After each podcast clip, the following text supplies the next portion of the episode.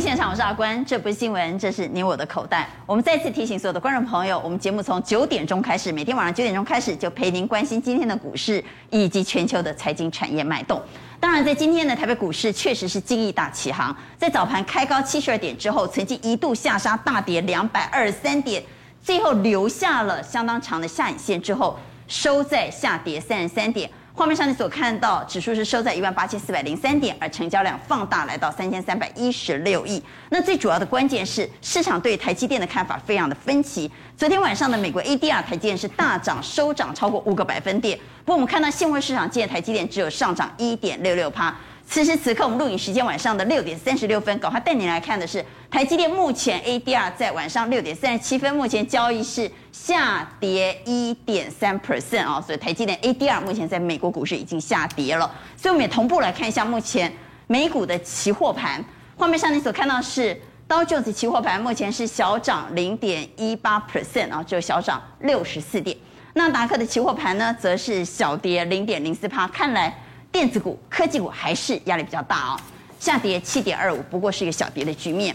而欧洲股市呢，现在晚上六点三十七分，欧洲股市的交易目前，德国股市是小跌，下跌零点七趴，不能算小跌哈，跌了零点七趴，跌了一百一十一点。而英国呢，我们要来看英国股市，则是小跌零点一一 percent。整个国际股市的氛围怎么做解读呢？特别是鹰派持续抬头的情况之下，在今天甚至有人喊出要升息五次哦，真的有可能升那么多次吗？我们刚才介绍来节目现场的来宾，邀请到资深分析师许峰路，阿关好，大家好；资深分析师封开平，阿关大家好；邀请到万宝投顾总监蔡明章，大家好；财经系助理教授朱月忠老师，大家好；资深分析师谢宗林，大家好，大家好。好，我们赶快当然带领来关心的是三大法人啊，在今天。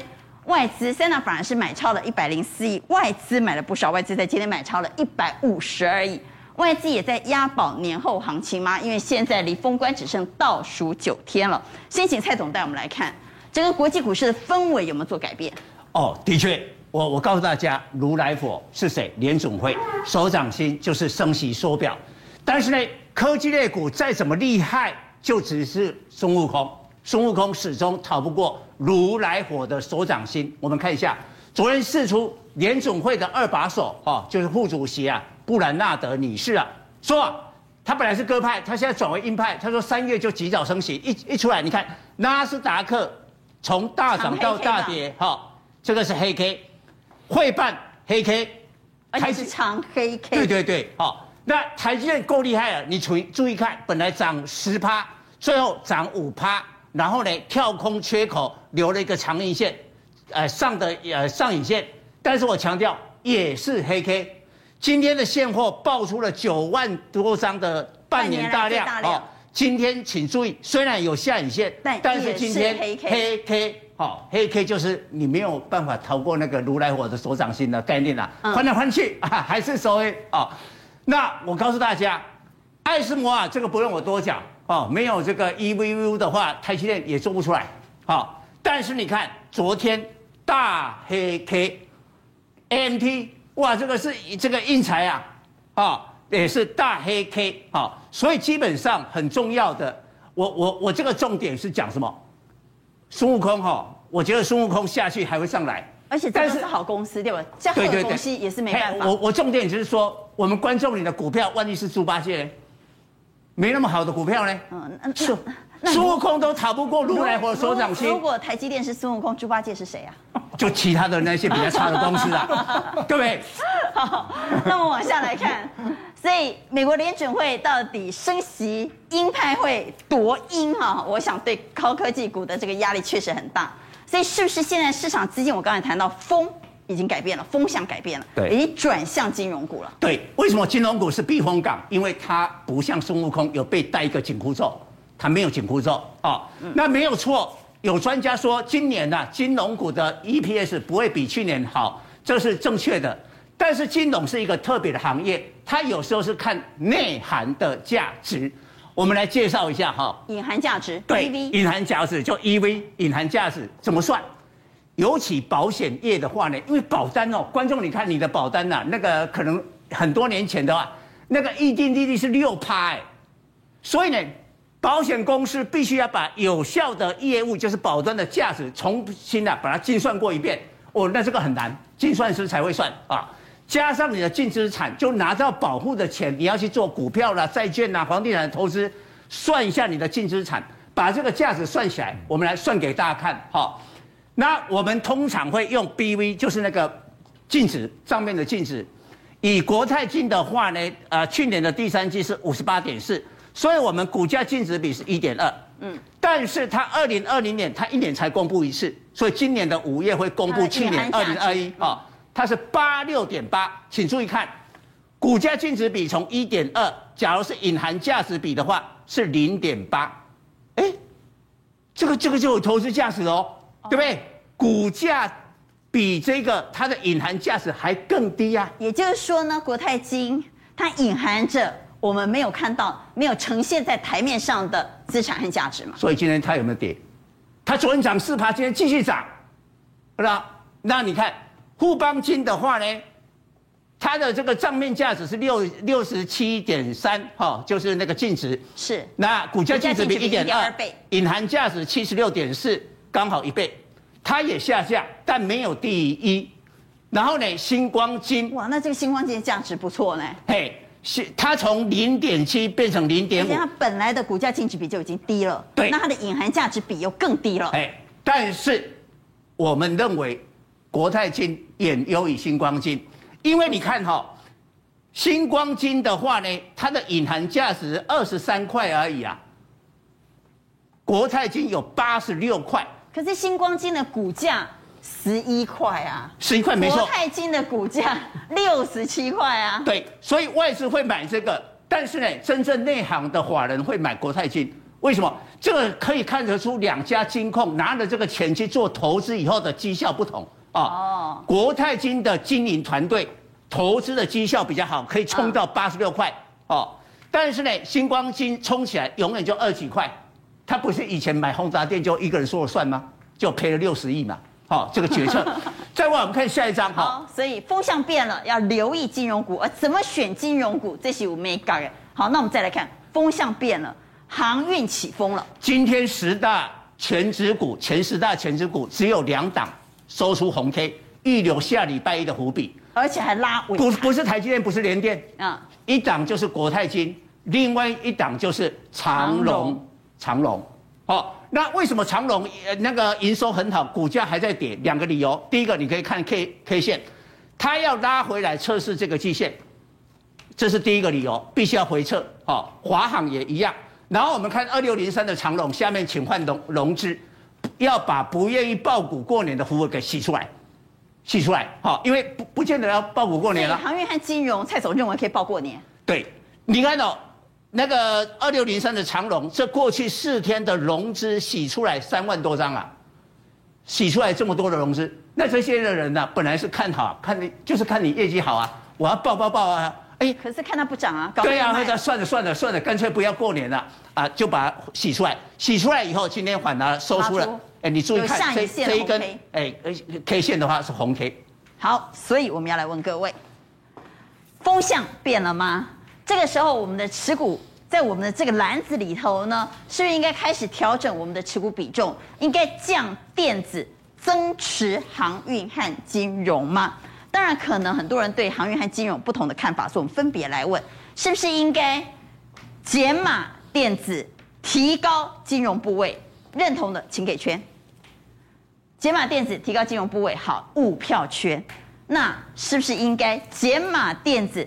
提高航运部位，请举牌。认同的给圈。一二，哎呀，这就票数比较不同了哈。我们看到有两票圈，两票差，一票在中间。封总呢？封总是放中间的哈。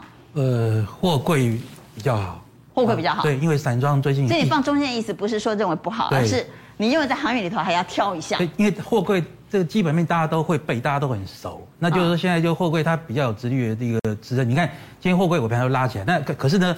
散装航运就是比较麻烦，就是说最近 BDI 指数一直在往下破，所以说呢，对大家来讲是有压抑的作用。所以说，尤其是现，我现在我现在的说法都是以到封关之前为准，就是说不需要报过年，对，就是要就是要封关之前就可以报过年了。我觉得货柜会比这个所谓散装稳。好，我们看到钟林也是给差，对不对？对对对。好，来钟林来谈一下，你为什么给差？同时也帮我们来看一下外资在今天的买卖超，你刚刚为什么给差？哎，基本上如果说以那个货运来讲嘛，货柜来讲，其实你听到什么，就是塞港缺柜，营收很好，对不对？你听了大半年的塞港缺柜一直很好，但是股价都没有动，哎。所以芭比芭比啊。啊，所以今天外资人家继续买阳明，哎。哎。这个这个必须我就要看一下，因为这个我观察过很多次。你看今天今天大买对不对？对。我们下礼拜一搞不好变怎么样？搞不好还会大卖哦，因为它一路以来都这样。如果说你把外资打出来的话，其实你看它一路以来都这样子啊，有没有？大买哇，好棒！哎，卖掉，哎，要大买，哎，卖掉，它都这样子，它没有没到这边也是一样，它没有连续性，就是买一天卖一天买一天卖。所以这都是什么？基本上都比较偏短线客。那如果说偏短线客的话，你现在担心什么？担心礼拜一如果它涨起来的话，哎，搞不好外资都卖出来了。那外资卖出来啊啊，是不是要落跑了？而且而且这个均线，哎，绿色这条是月线对不对？对。黄色这条是季线对不对？嗯。这个月线是往下的，往下的，如果它一直往下的话，这个这快变死亡交叉了。所以这个部分我要避免哦，避免这个后面死亡交叉的状况。好，我们回来看外资到底在今天外资买超一百五十二亿，到底买了什么呢？第一名台积电。这摩贝摩贝的戏啊！哦。你看没？摩贝表示一张不框法式会，然后来。第二名开发金、国泰金，接着宏达，哎呦买宏达电哈，元泰、阳明、长荣航空、人保、中工和华南金。我们想问的是，嗯、这个大盘确实在今天哈，这个惊涛骇浪，对，吧？开高之后杀低之后又拉了下影线，嗯、跌完了没有？其实哦，其实大盘根本就没什么问题啊，大盘没有什么问题吗？不是，如果说光以大盘指数来讲，我们看加权指数哦，加权指数哪里有什么问题？它还在天上，它连月线都没破。就是在天上，那叫惊。现在问题是什么？现在有问题的地下我就不怕了。现在有问题是 OTC，OTC 是一路往下破。那 OTC 一路往下破的话，今天变这个样子。那变这个样子的话，其实有一点怎么样？它拉出了很长的下影线。那拉出很长下影线，我认为就这个部分的话，如果说你下礼拜要稍微，诶，要要逆转的话，应该是什么？应该是你要有族群性，也就是我们所谓的结构性止跌，就是你指数根本没问题嘛。你，我们从风格来看结构性，到底是结构性应该用什么样的结构，对，才有机会让。这个盘止跌，对，就是你要有吸引人气的族群。那吸引人气的族群，第一个就是金融股，第二个呢，第二、第三个，我认为就是你可能这几个部分你去观察它，因为这六只股票都是什么？都是在近期盘很烂的时候，但是呢，但是外资表现不错，外资投信同买，而且呢，而且都没破线的。比如像这个，这很明显就是富彩啊、台表科跟惠特，这是什么？这都是 Mini LED 的部分。因为苹果今年，苹果今年 Mini LED 的装置它是成长是 double 的，然后中国那边有抢单没错，但是呢，认证进度太慢了，所以单子还是在台厂。那在台厂的话，其实如果说你反来看，但没问题。我之前也看过那个外资投信一样投买。那如果说要选的话，这里面一定会是领头羊，你一定要有一只先冲出去，怎么样？冲出去之后，后面这两只可能就跟着走。那跟着走的话，其实像这个惠特啊，跟富彩，这个连连其实他们连实线都没破哎。那今天比较逆转的是什么？是台表科。台表科。对，因为它今天怎么样？它今天一根红 K 棒拉起来。如果说你看那个本益比的话，像富彩，它去年赚三块，今年赚五块，这本益比基本上。还是在十还十五倍以上，蛮高的。那这个惠特的话是去年哦，去年十三块，今年十八块，这个也是十十一倍以上。那台表科呢？台表科去年是十二块，今年呢保守是十五块。如果毛利是十三趴的话，它 EPS 会拉到十七块，也就是这个本益比它很低。所以钟林的意思是，Mini LED 要整个族群能够凝聚人气的话，这个盘就止跌机会。对，因为就这个部分的话，就是台表科今天有样子，而且外资投信都在买。另外一个是什么？另外就是像人保啊、广达、合硕。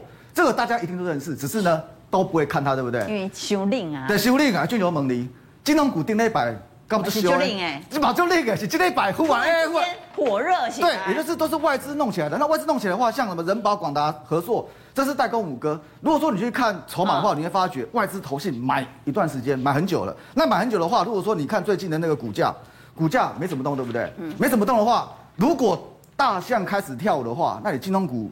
开始换这个，而且像这些股票都是什么？都是有转型哦。比如像人保，之前什么代工 NB 的，现在什么？它现在是伺服器跟车用，车用就是什么抬头显示器，什么车用元宇宙部分。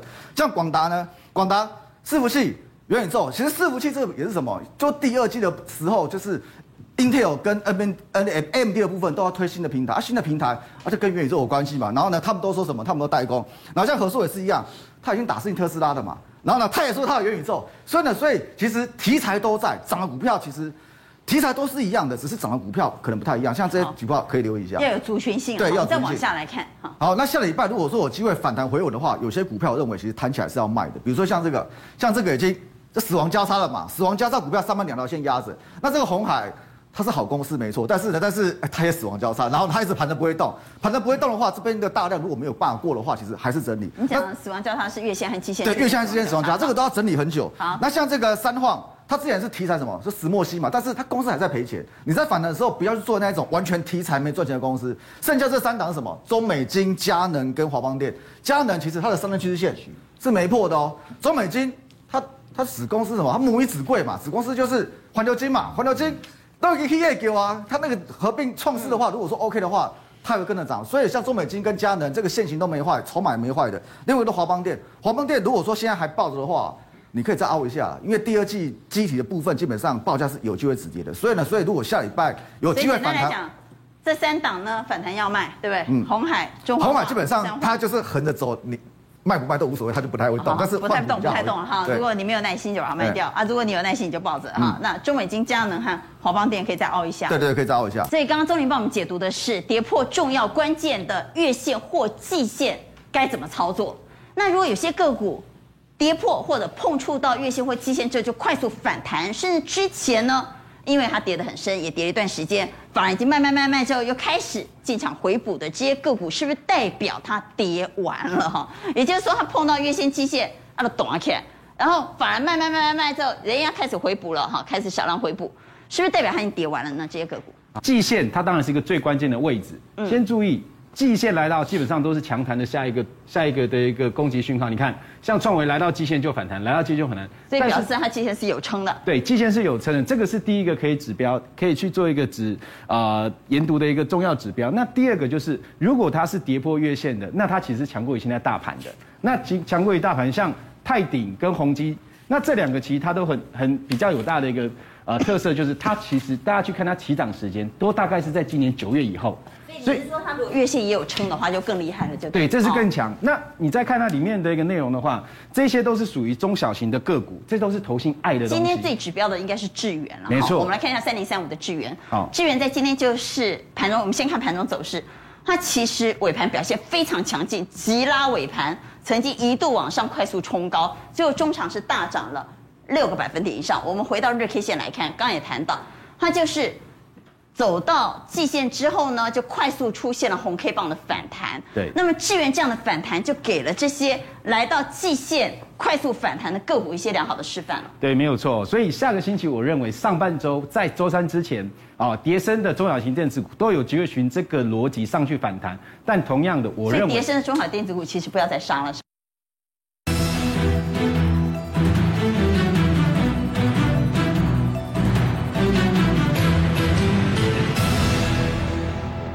我认为是不要再杀。再来，如果去看上那个上柜指数的话，你会发现它已经跌破季线，但是来到颈线附近开始进行反弹。好，我认为来到这里一个反弹的一个目标区，先看十日线到月线之间。那如果你的股票是跌到了季线的，跌到季线，请记得往上反弹接近月线，一定要先出一趟。这是第一点。那假设你在月线附近的，像泰鼎跟宏基，我认为。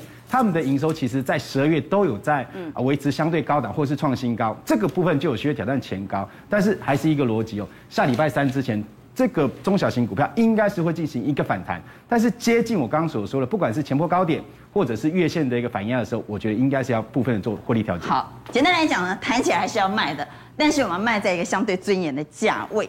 我们回来谈电子股，电子股这时候抱着电子股是会错呢？为什么会错呢？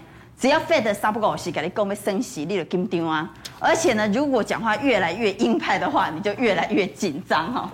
所以，我们来看，南韩央行一如预期升息了哈，所以它已经升了哈，也开了一枪了。我们再来看美国，美国现在紧缩最强因是，竟然有人说哈，美国联储理事说今年要加息五次，这是我目前听到最多的次数哈，从三次。到四次到五次，基本上撸加撸挡点嘛，怎么办？因为通膨的压力很大。十二月份的生产者物价指数成长了九点七趴，续刷最高纪录，连续第二十个月上涨。朱老师是，所以来谈一下这个升息的压力到底有多大？好，这个升息压力多大？你看到个股的表现你就知道嘛。在今天盘势这么差的情况之下。最受惠的升息金融股是不是就持续撑住了？来，航运这波通膨最有关的就是他们，因为运费节节升高嘛，运价就会涨啊，对，就撑住了嘛。好，钢铁钢铁通膨也是跟他们有关，是不是股价相对就撑高了？所以大家就关心说，那这波通膨到底什么时候会结束？来，我们给大家看，我同时比较四个国家地区，大家特别看到里面有两条主要颜色的线，一条红色就是我们看的 CPI，蓝色就是 PPI。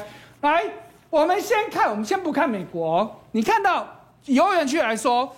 十一月、十二月数字还没有公布，十一月的数字 CPI 跟 PPI，你看差了这，差了将近二十趴。你看到做台湾，我们先看台湾，我们的 CPI 跟 PPI 差多少？将近十趴。连中国有政府的力量在控制的 CPI 跟 PPI 也差了将近十趴。可是你看到美国刚刚新闻跟我们说，他们的 PPI 九点七，CPI 七点一，才差两趴多哎，我怎么想都不对。后来我才弄清楚一件事情。因为美国公布的没给媒体看的 PPI，并不是其他国家所讲的 PPI，啊，他们说的这个，他们讲的 PPI 跟我们的 PPI 不一样。是的，美国我必须要讲，美国常常在公布经济数据上喜欢玩一些小把戏，我们不能说它造假，这没有造假的问题。嗯，譬如说我们看 GDP，全世界公布每一季的 GDP 都是比较年比，今年跟去年同期，美国是公布什么季比，而且是年化的季比。全世界就只有他们在公布这个数字，同样的 PPI 又在玩类似的游戏。来，他们说的是绿色的，美国媒体公布的就是政府公布给媒体看的是绿色这条是，这叫终端 PPI，终端需求的 PPI。可是全世界算 PPI 不会只算终端商品，我生产过程是不是有很多中间材？是我这些中间材的价格都是我的成本之一，我都要算进去。所以美国真正的 PPI，你加蓝色这一条，十二月是二十点二，这才是真实的数字。所以。联邦准会理事会的理事呢，他看到的是这个二十，是的，我们看到的是九点七，对，所以你看到九点七，六人已经进错，你要是看到二十呢，难怪会有人喊出加息五次。对，所以你看哦，我们承的回到今年年初，当你看到这两条线开始大幅拉高，因为我们都说 PPI 是 CPI 的领先指标，是，当你看到大幅拉高，尤其是越差越多，你其实就要预示一件事情，什么事情？CPI 一定会持续升高。因为生产者物价指数是比消费者物价指数更前端的领先嘛？对。如果你在生产端的一点短 key 啊，你怎么可能到市场不涨呢？没错。所以你可以看到，那为什么会差到这么多？其实间接就在告诉你，经济不好。我怕全部反映的消费者不买单。哦，这就是个问题，所以你看到美国现在，所以这个成本我只好赶紧吞了的。对，我们以前都听到厂商在说我自行吸收，我们都觉得厂商在骗人哎。啊，可是这一次你看到全世界，大家其实都在做一样的事情，所以你看到美国、这样子，老师讲完之后，我去买东西，发现它涨价，我比较能够体谅了。真的，我的美刚好，你都是用通膨假借通膨的借口，没错，没错。所以真的是，所以你看到美国哈，很多新闻画面就好像哎。大家去超商抢东西，为什么都要抢？因为他们知道，实际上厂商其实的成本高更多，他们觉得以后会更涨。所以你看到画面是不是哇，吓死人哦？像不用钱的拼命抢。那有些厂商呢，现在看起来好像没有涨价，可是他们通通做一件什么事情？价格不变，可是分量很抱歉哦，是缩水、缩小的。这种那叫变相涨价。你可以看到后的画面，你看一堆东西都是这样子嘛，看起来好像没有改变，价格也没变，可是内容物大幅的减少。你看，本来六十四盎司变五十几盎司啊。这就是美国。它多少管变它细管，哎，我都没有注意到。Costco 的洗衣精真的变比较小罐呢。真的全面性的，所以这就是一个大问题。好，那所以升息对股市的影响呢？好，那所以大家最关心当然是股市的影响。来，我们就抓。过去四波美国的升息对股市的影响，我特别把这个关键的圆圈，就是刚在升息的前后股市影响。好，我们看到以一九九四年的这一波来说，大家可以看到蓝色的是利率，红色是股市。你看利率在升的时候呢，哎，一开始好像没事，可是后来股市跌了。再看到九九年的这一次，刚开始升息前有没有看到股市就跌了？好，再看到零四年的这一次。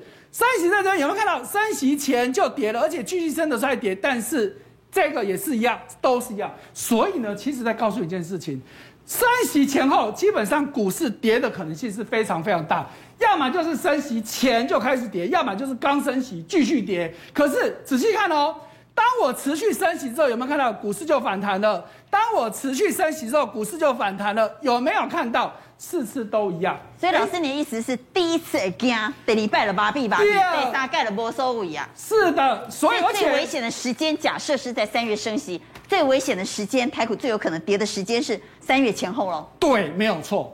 不只是台股，全世界因为美国的关系，大概都一样。而且大家在讲说，那到底会升息几次？我们刚前面新闻是可以说，可能三五次。来，你三五次再怎么多，也没有当时这一次多嘛。你看当时是从一趴升到五点二五趴，可是你看到股市有一起跌吗？没有哎，红色线还是照涨哦。你看到九四年这一次三趴升到六趴，哎，这个是多几码，这更多了嘛，也是要这么多。可是你看到升的过程当中，虽然一开始不会涨，但是后来还是涨了。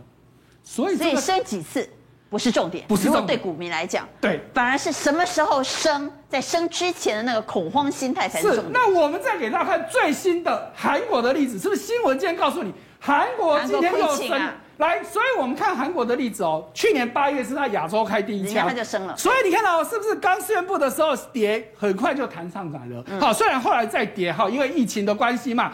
再一看到去年十一月，它再升一次，是不是？刚升的时候是跌？可是之后是不是又弹上来了？好，今天你看到宣布，今天又升息，但是今天是不是又跌了？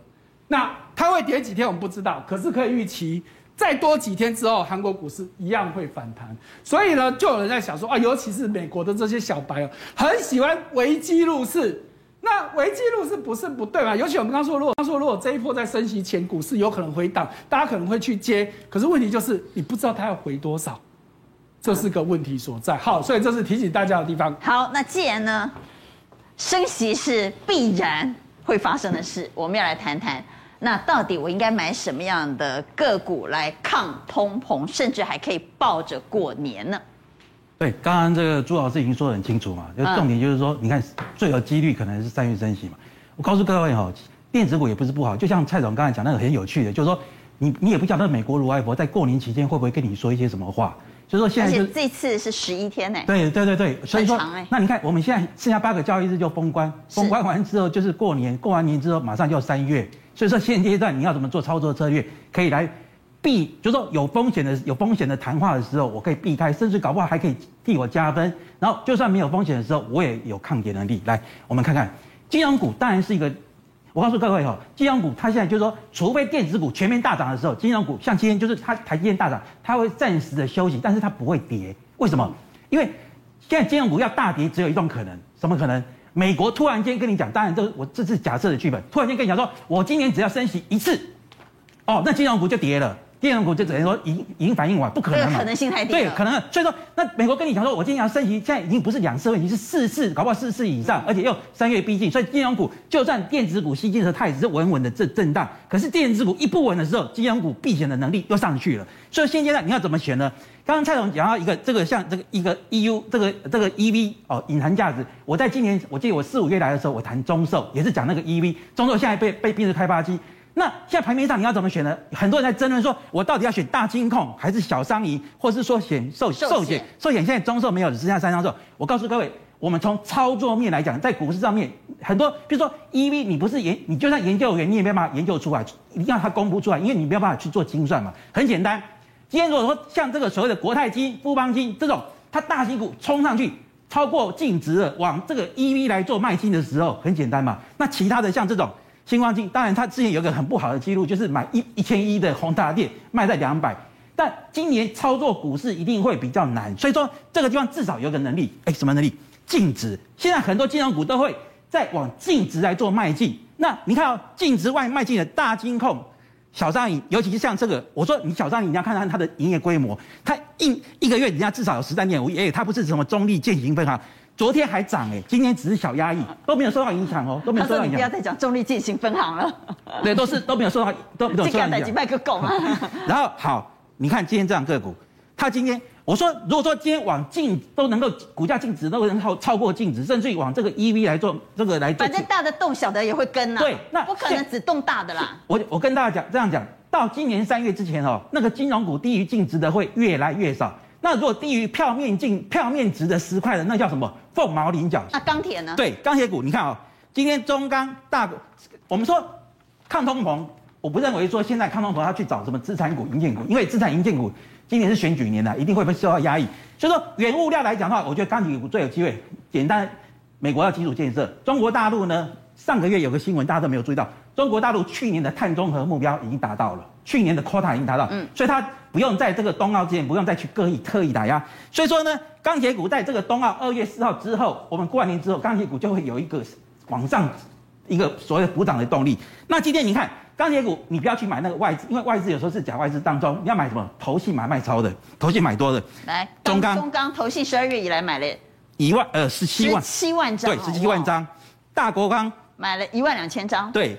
东和东和八千多张，对。那我们再来看，我们导播给大家看一下 K 线。好，我们来往下看看 K 线。好，我们看下一个宫格就可以了。来，你看中钢是不是这么低的位阶？然后呢，大国钢也是很漂亮，很多钢铁股其实是破底，这两天才开始反弹。你看大国钢。整个箱型维持的很棒，而且它吃到美国的基建。那东和钢铁是怎样减资过后？你看它连减资这个价位都守得很稳，所以我觉得像这六档个股其实都是怎样进可攻退可守，在都可以安心的抱封关过年，可以抱到过年之后。好，我们也来谈谈那电子股现在风暴的中心到底在哪里？既然我们刚刚谈到减持电子、增持金融、增持传产，那电子股的风暴中心，我总要把它找出来嘛。是不是跟元宇宙有关？是不是跟之前涨多的，比如说像 NVIDIA 昨天就大跌，是不是这样的个股会变成是电子股杀盘的重点呢？我们来看到比特币是下跌的，这跟板卡有关，跟 NVIDIA 有关。我们看到跟元宇宙有关的，现在开始出现杂音了哈。所以到底元宇宙这一波涨多，本一比有这么高的元宇宙？是不是在大家比较担心通膨压力情况之下，有可能成为首当其冲的标的？对，大家要注意了，联总会的升息代表潮水退了。大家发现讲故事的股票没穿裤子，比如说元宇宙，今天可以看到宏达电啊、阳明光啦，哈，或者最后一棒的中环都跌，甚至霹雳跟全打打入跌停啊。那有人讲说，我们来先看一下哈，这个台湾是这样啊，是啊，大这个美国的呢，我们看一下，这应该是元宇宙的孙悟空了啊。但是你看，NVIDIA 股价一听到要升息，昨天就跌五趴，哎，连最厉害的 NVIDIA 都大跌这个是孙悟空哦，厉害的哦，哦。然后呢，Meta 等等，好，我们再介绍一下，跌三四三点四四趴啊，尤其最后面那个 Robust 这个叫做啊，这个元宇宙游戏的第一股啦，当时它的市值还一度超过任天堂哦。但是我告诉你，昨天暴跌几乎十趴，从最高点下来已经跌掉四十三趴。为什么？因为很多人呐、啊，借由元宇宙蹭热点，印钞机啊。我们看一下，现在很多这个明星啊，是不是疫情啊，所以没有演出的机会啊，都要搭上这个元宇宙 NFT 的。比如说有一个印尼的学生啊，这个我是百思不假，他就自拍自拍自拍，拍了一千多张，把它做成这个 NFT。你知道拍卖多少？台币两千八百万。哎，不是他的他的照片有什么好买的啊？哎啊，真的就卖出来呀、啊。两千八百万啊，这这不是假假的哦，是真的事情哦。这个学生他的自拍照，而且他每一张表情都一样，动作都一样，面无表情啊，啊，老实讲，穿的衣服不一样，就这样而已，也不是帅哥嘛，哈，对不对？啊啊，可以两千八百万呐，啊，大家。是是大家赶快来自拍 啊！我每天都坐在位置上来拍一张，累积到一定的张数之后，我，我们就把它。我我们去拍一拍，可能二十八万都没有，两万八都没有。蔡总，你要有信心啊！哈，再过来，你看哈，美国第一大的服饰品牌 Gap 啊，昨天讲说，哎，我要一个连帽式的这个运动衫的 NFT 哦，这个画面上这个，哎，就这样了哈。然后呢，卖大概八块到四百一十五块的美金哦，这个左右哦。那股价昨天涨多少？将近四趴。我把它算一下哈，它的市值就增加二点六亿美金。所以它并不是卖真的帽 T，它是卖 NFT 上一个图案。我我我一定要把 NFT 跟我的产品连接。那因为你那个产品也不可能是大量嘛，一定限量才有价格嘛。啊，卖卖的好价钱。重点是连接了以后，你股票会涨啦。股票赚的钱比你那卖真的 NFT 还多啦。哦，所以这个应该就是蹭热点。在外韩剧里面呢、啊，这个呃玄彬嘛，哈，到这个什么阿阿尔海布拉布拉宫哦，那这个地方我去过了，在西班牙哈。他说哈，他套了一个线。我我来讲一下，这出戏叫做《阿尔罕布拉宫的回忆》。蔡总一定没有看呐。不过这个地方蔡总去过这个皇宫，但没有看这部，没有追这部剧。有有一个 VR 的隐形眼镜啊，现实当中啊，玄彬就可以打怪。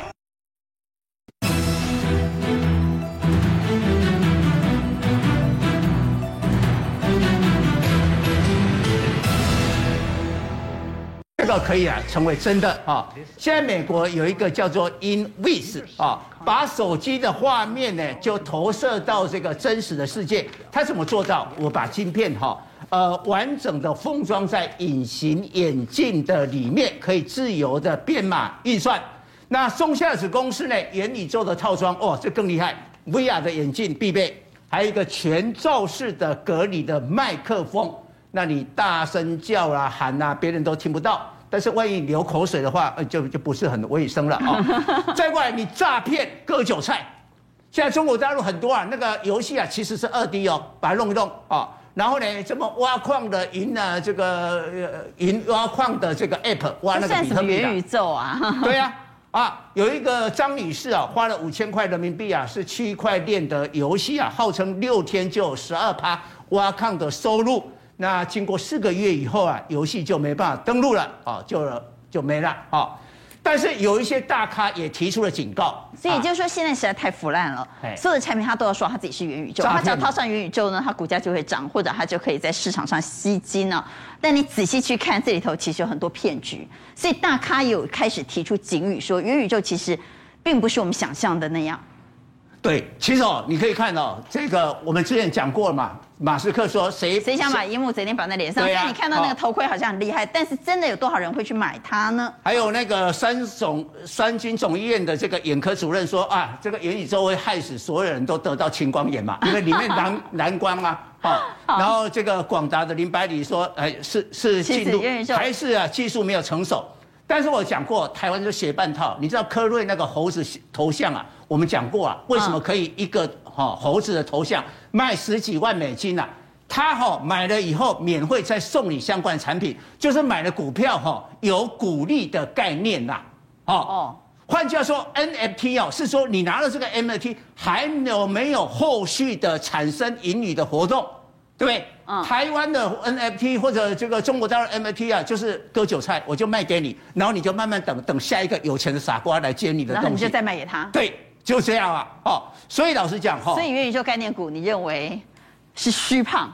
嗯、我觉得哈，它是要经过很长期，也许五年、十年才可以印证，但是呢，几个月就把股票炒高了。哦，比如说我们看一下宏达电，对，宏达电的这个线型其实。但是我告诉你哦，宏达电外资还买哦，那个也不知道是哪边的外资。我们看二四九八的宏达电了，说不定是假外资啊。哎，呃，但是我们看一下哈，它的手法，我们转换它，因为买买了又卖哈，你搞不清楚。我们用月线来看啊，月线啊，然后一样是下面画一个呃这个外资啊，就看得非常的这个清楚啊。那从三十几块不是涨到快一百块吗？哈，你可以发现涨到九十七点三这一根，这个月它大卖。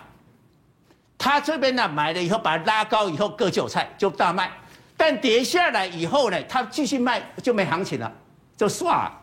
他跌下来以后，他又买一点回来，嗯，所以意思就是说，股票哈一百块我卖一千张，跌下来变八十块的时候，我买回五百张。事实上我已经减掉五五五五百张了，嗯，对不对？现在是在震上去的时候，我再把它卖掉，所以边拉边跑，边拉边出，哎。这个要小心，你不要看今年买五千张，下礼拜一就更近。好，所以我们回到宫格来看，我们帮观众朋友整理的这些是已经跌破季线或者已经破底的元宇宙股，包括宏达电、威盛、裕创、阳明光、建达跟位速，所以这些股票都要卖，对不对？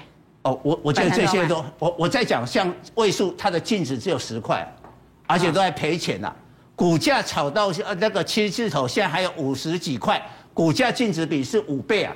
大立光股价净值比只有两倍，都都都还还有说有利空都还会跌停板，那你这个股价净值比五倍又不赚钱的公司要特别小心。好，所以元宇宙概念股如果真的是曾经炒高过，现在又出现技术面线型的破底或破重要的均线，是不是与其被人家割韭菜，不如自己赶快出了吧？换句话就是说，与其他杀，不如自杀，是这样吗？请举牌。好，是不是光给美美的？特别是最后几个交易日了哈，不卖报纸也是蛮差的。我们来看，一二三四，有四票认为应该要卖。朱老师，你放中间呐、啊？你敢报啊？看个股嘛，因为有我们之前也讨论过，说有的有基本面，有的没有基本面。有基本面的话，我觉得与其跌那么多，你现在砍，可能不晓得他什么时候谈。有基本面还是可以报啊。好，那电动车呢？电动车可以报过年吗？昨天其实我们刚刚特别谈到科技股的风暴中心在哪里？一在元宇宙概念股，二就在电动车。NVIDIA 的大跌跌了五个百分点，那特斯拉跌得更惨。我们来看一下特斯拉昨天晚上的跌幅，大跌了超过六个百分点，跌了六点七趴。所以，到底电动车发生什么代际？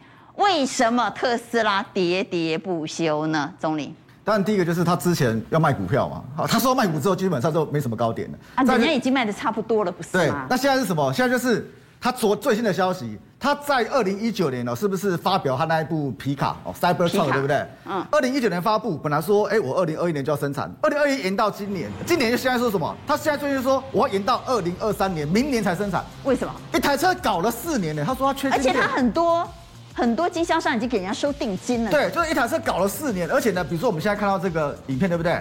娟姐，不好意思哦，它只有这个颜色，你没办法选哦。一台车搞了四年出不来，而且你没办法没办法选颜色的话，那当然大家会害怕说你的制造系统是不是有问题？那个颜色还不错啦，说实话。哎，但是有的人就是喜欢你，你要有差别区隔化，不然你车子跟别人一样，这个难道你要自己贴膜吗？有的是第一个原因。那第一个原因的话，当然就是。他的竞争对手一定会捡到枪嘛，因为竞争对手捡到枪的话，比如说像福特，他这台车四年，福特的皮卡很厉害，对，他这台车基本上是延了四年出不来，对不对？人家福特也有皮卡啊，福特皮卡是 F 幺五零 Lightning 啊，这个已经在做了，而且呢接单接单上限是二十万台。二十万台什么意思？就是他一年只能做八万台啦，他已经交二十万台，就是三年之后才可以交车啦。三年后才交车？对啊，就是如果说照正常速度的话，就是三年后可以交车嘛。那当然，买一辆车三年后才能交车。对，因为就是太多人订的，所以他现在怎么样？他现在就是要增产，就是说我一年本来八万，我现在增产到十五万辆，但是呢，还是不够啊，还是不够嘛。那不够的话，现在就出现什么？出现那个恶劣的经销商啊，把这台车当当劳力士卖啊。也就是说什么？你一年八万辆，对不对？对。分到我这个经销商可能就两百两百辆，两百辆的话，第一批可能就二十五辆。如果说你在二月份你就要拿到车的话，那怎么办？那你就加价三万美金，加三万美金，对，就差不多一百一百万嘛。你要先拿一百万，对，你要先拿到车的话，第一批车主就是你再加三万美金，对，二月份就可以拿到车。那如果说你要过分哎，对，那如果说你要第二季的话，对，第二季那你就加一万美金，不然你就怎么样？不然你就慢慢等。啊，但这个福特知道，福特当然说，哎，你那个我们卖车要有道德，你不可以这样乱搞，你乱搞的话，我车子就不给你。所以特斯拉为什么大跌？他自己的皮卡做不出来，对，没错。结果别人卖个抢抢棍，对，没错。几乎可以是完胜碾压特斯拉的。对，没错。那那第二就是它的治安系统嘛，像德国有一个十九岁的骇客，他说什么？他说我可以入侵你特斯拉的这个系统，你的车门啊、车窗啊里面的那个东西啊、安全系统，我都可以瘫痪它。那其实就这个部分呢，其实它已经不是新闻了。为什么？因为之前就有出现特斯拉治安有问题这个新闻。之前是不是有那个无人机，对不对？嗯。那个无人机其实它就可以怎么样？无人机在天上飞，它就可以远端的什么？就是可以入侵什么？入侵特斯拉。哎，除了不能把车子。不不能开车以外，怎么样？你的车门呐、啊，然后呢，发动汽车啊，然后里面的什么治安系统啊，这样也蛮可怕的。对，它全部都可以，它全部入侵你。所以这个部分基本上它没有办法解决的。它没有办法解决的话，其实大家怎么样？基本上车主他他会害怕嘛，因为这个其实在跟什么？如果说真的有一台，如果说真的有人要暗杀我的话，一台无人机在上面飞，我可能我的安全是很有疑虑的嘞。啊，总总理想太多了，你应该不会成为目标。但我想哦，电动车的竞争力。还是来自于电池，嗯，所以现在大家都在抢什么？抢锂矿。最近的锂一直在报价上涨，对，是不是就是因为大家都在抢？其实得电动车得电池者得天下，对不对？嗯，那得电者得天下，其实电池两个原料，一个是锂，一个是镍。娟姐，这最近都在涨。这两个是有限资源，你知道吗？它不是无限的。那有限资源的话，大家都在发展，就是大家都在抢，所以呢，所以这个报价是一直在涨的，一直在涨，一就一直创新高嘛。那如果说我们就以这个锂矿来讲好了，锂矿全球的蕴藏量就一千四百万吨，百分之一半以上，五十七趴集中在哪里？集中在智利，差不多八百万吨。智利是全世界产出最大的，对，最多的。那现在最新的消息是什么？是比亚迪花了六千一百万美金，它标的什么？标的。八万吨，只有八万吨而已哦，八万吨的这个份额。那八万吨份额的话，其实在之前怎么样？之前是另外一家叫做天齐锂业，天齐锂业花花了四十点七亿美金哦，去买什么？去买智利最大矿商二十一趴的股权，就是他要确保他锂矿的来源。除了这部分以外，墨西哥有锂，它是碳酸锂。那之前那个赣锋哦，就中国的赣锋锂业，它本来要花八十八亿的台币去跟英国的手中的一家矿商买什么？买这个开采权。那买这个开采权的情况之下，你会发觉好像都被中国买走，对不对？中国在抢，英国发现了，所以呢，英国的国家力量出来制止说，哎，不行，不能卖给中国。所以呢，所以这是锂的部分。那镍的部分呢？镍也在涨。其实镍的部分也在涨，为什么？因为其实最大出口国基本上都是印尼嘛。那虽然说我印尼。印尼知道说大家都在抢镍嘛，所以呢，他今年干嘛现在要出给你？对，他今年记了一个新的措施，就是什么？就是我的这个出口税啊，出口税我是要浮动的，就是累进式的出口税额。比如说我举个例子，比如说现在是每吨一万五千块，对不对？我是两趴，那涨到一万六千每吨的话，一万六千美元每吨的话，那我就要肯定要变三趴了。那这个消息一出来，那就会助涨了。对，就助涨。那一这个消息一出来，伦敦的那个金融金属金融金属交易所这个。交易所，它镍价现在是每吨两万两千美元以上，哎，创十年新高，对，这创十年新高嘛。所以就说什么，大家都在抢这个镍矿跟锂矿。那如果说这个材料都在涨的话，那你觉得电池材料成本会下来吗？好，那电池成本如果上涨，对电动车而言，当然会侵蚀到毛利哈。所以我们就知道为什么特斯拉最近一直在跌了。所以电动车连龙头老大哥都不涨的话，是不是？其他的个股要涨的难度就很高了。对，没错，尤其是电动车在去年涨过的，其实今年修正都很大。嗯、那修正都很大的话，有些就是它的现形还没有转回来了。我认为短线上就算反弹，你也不要去碰它。比如像这个，这是强茂，强茂是二级体的，其实二级体不止它了。就卖呢，哈。对啊，这是死亡交叉。啊个。而且今天还在一直创新低，对，那像这个顺德也是一样，这个是车用导线架，这个也是一样死亡交叉，然后呢，今天也在创新低。新塘也是一样，这个也是死亡交叉。我们上次来还没死亡交叉，现在已经死亡交叉，然后也在创新低。也就是像这几个部分，这样快跑。有弹起来的话，如果说下礼拜有机会弹起来的话，我认为这个要减码。好，那有几次？那楼上的呢？那楼上的基本上像这三个有守月线，这个是有法人在买的，像这个泰鼎的部分，投信还有在买，光捷也在买。那泰鼎的部分到月线的部分，其实哎，这个今年获利不错，它的车用板今年出得很好，这个我认为可以留意。那光捷如果说你要里面选一支的话，我认为你还是一样可以干光捷。虽然说我们去年讲过它，但是你有发觉一件事情，它去年投信做上来之后，哎，它没有出哎，它持续怎么样？它持续还在买，到今天都还在买，而且的股价。股价没有跌，那你可以想想看，为什么去年买上来？因为钟林讲他，不不不，没有，因为它有基本面，它去年赚四块钱，差不多赚六块钱，嗯，而且这个东西它还在持续扩张，这是很缺。它电池里面的晶片电阻，所以像这部分的话，就是而且这种就是安全的，对，是安全的，就是它的线型跟筹码基本上。所以楼上是安全的，楼下是危险。那如果说你看红海的话，如果说你要编红海，比如说郭董那个，或者说能利用我的电动车的话，但电动车它到底谁在做嘛？其实不是红海在做啊，那个先已经先已经说要用它的车是是绿龙啊。那预留这部分基本上它盘在这边，那盘在这边的话，最近可以发现一件事情，就是什么？就是外资外资一直在买它。这外资在买它的话，如果说车子它就是如果我们看好红海的电动车，反而你要去买裕隆，对不对？对，你要看买裕隆，对，因为裕隆电动车基本上就红海的第一批车基本上。